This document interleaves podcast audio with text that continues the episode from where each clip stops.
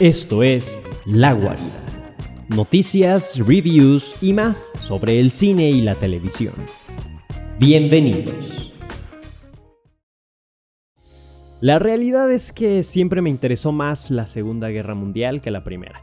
Conocía más sobre ella, sobre los acontecimientos que llevaron a comenzarla, eh, su desarrollo y cómo fue que terminó. No mentiré al decir que gran parte de ese conocimiento lo adquirí jugando las primeras entregas de Call of Duty por allá de, inicios del 2000, eh, búsquedas en Wikipedia y solo un par de libros de segunda que me encontré en alguna librería de viejo. Y claro está que ese conocimiento también se vio incrementado gracias a películas como El Código Enigma, La Conquista del Honor, Cartas desde Iwo Jima, Hasta el Último Hombre, Operación Valkyria, La Lista de Schindler, El Pianista y sobre todo Rescatando al Soldado Ryan. Sin embargo, la distribución mediática de la Primera Gran Guerra ha sido infinitamente menor, ya sea por su lejanía en la historia, que ni es tanta, o por la menor magnitud en el impacto global. Por el momento solo puedo recordar películas como Sin novedad en el frente, que alguna vez vi en la universidad, y Caballo de Guerra. Ah, la verdad es que no quisiera mencionar Mujer Maravilla, pero bueno, también. Pero ahora llega una película que sin duda se queda en mi imaginario y que me impulsa a querer conocer más sobre este acontecimiento. Sam Mendes escribe y dirige 1917, un dramonón de gran escala mostrado irónicamente de forma bella, gracias principalmente a la música ideal de Thomas Newman, pero sobre todo a la sensible lente de Roger Dickens. El argumento tiene grandes similitudes con Rescatando al Soldado Ryan, pero el cómo se cuenta la historia es lo que la aleja de esa película y la hace completamente única. La narración sigue a dos jóvenes soldados británicos a lo largo de un único día mientras deben cruzar el territorio más peligroso con el fin de salvar a sus compatriotas. El protagonismo tiene una alternancia entre la primera hora de la película y el resto. El poder del protagonista pasa del personaje de Dean Charles Chapman al de George Mackay sin previo aviso y desde ahí ya tenemos un cambio en la narración tradicional.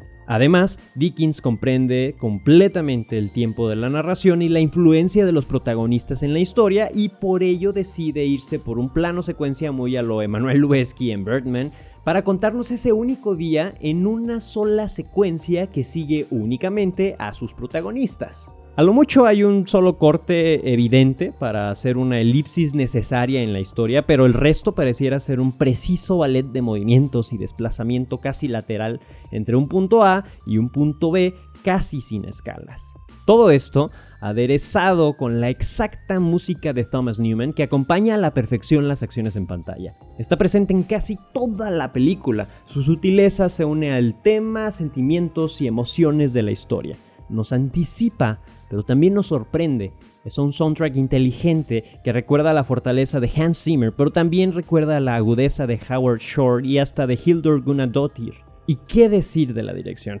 En un principio la verdad es que me pareció algo extraño que Sam Mendes se llevara el Globo de Oro a Mejor Director, pero después de ver la película y conocer el grado de dificultad que tuvo para realizarse, quedé completamente convencido. Su mano se ve en el más mínimo detalle y al parecer no se le escapa nada en su producción cuenta exactamente lo que quiere contar y cómo lo quiere contar. Cuenta con las alegorías que tanto le gusta introducir, con algunos aspectos estéticos que lo caracterizan y con personajes con conflictos e ideales internos que tanto le gusta manejar.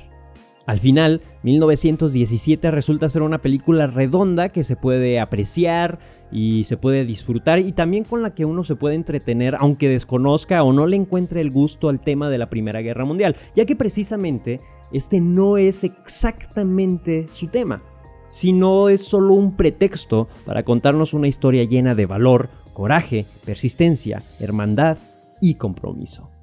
If you don't get there in time, we will lose 1600 men. Your brother among them. Good luck. Y ahora vámonos con algunas noticias que surgieron esta semana.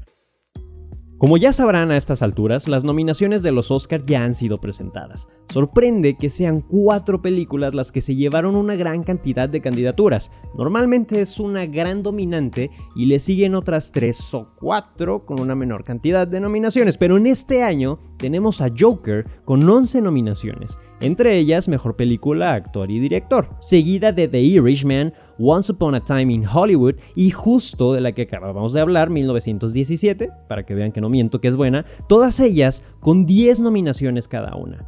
Las grandes sorpresas, o más bien las nominaciones que dan gusto, son las de Bong Joon-ho a Mejor Dirección por Parasite y sus otras 5 nominaciones, pero sobre todo las de los mexicanos Gastón Pavlovich, que no es como una nominación directa, pero la cinta que produjo alcanzó una nominación a Mejor Película tal vez se les haga conocida, The Irishman. Además de él, Mayes Rubeo alcanzó su primera nominación gracias a su trabajo diseñando el vestuario para la película Jojo Rabbit y Rodrigo Prieto obtuvo su tercera nominación a Mejor Fotografía gracias también a The Irishman. ¿En qué acabará la cosa? Aún no lo sabemos, todo se solucionará el 9 de febrero cuando sea la entrega número 92 de los premios de la Academia.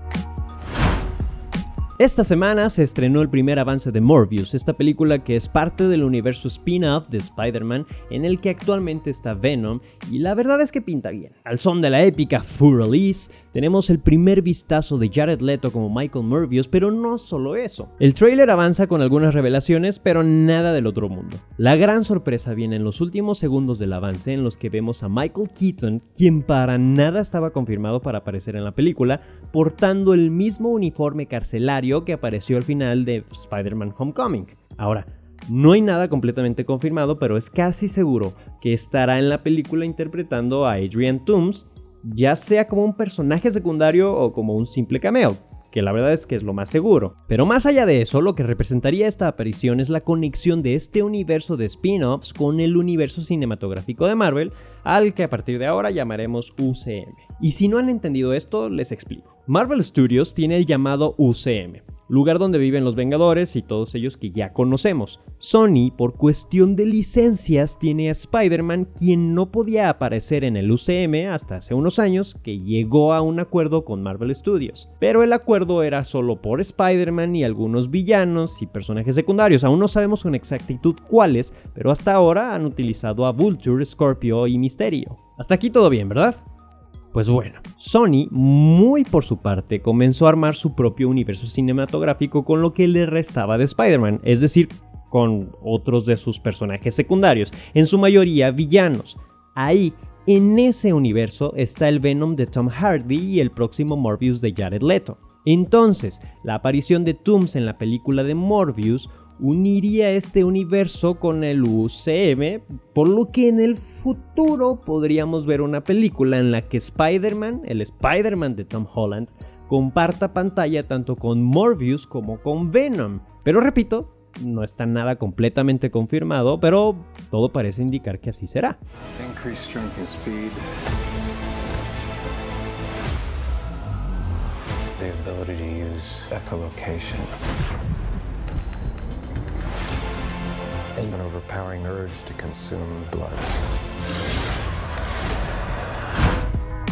Y ya para finalizar nos vamos con noticias rápidas. Henry Cavill confirma que la segunda temporada de The Witcher está completamente confirmada y que su producción comenzará muy pronto, aunque sabemos que estos nuevos episodios no llegarán a Netflix durante este año, sino posiblemente hasta 2021.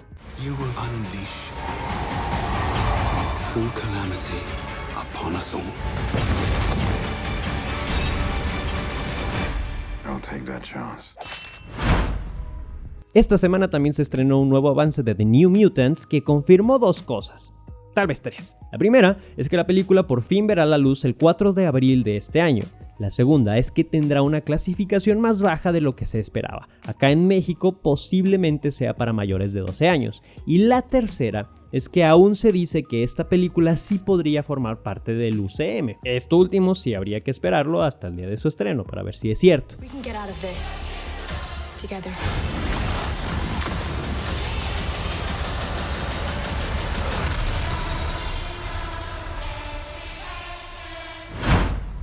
Y por último, nos llega la noticia de que Christian Bale, ex DC Films, podría llegar a Marvel Studios para participar en Thor Love and Thunder, la cuarta película basada en la historia del dios del trueno que será nuevamente protagonizada por Chris Hemsworth y dirigida nuevamente por Taika Waititi.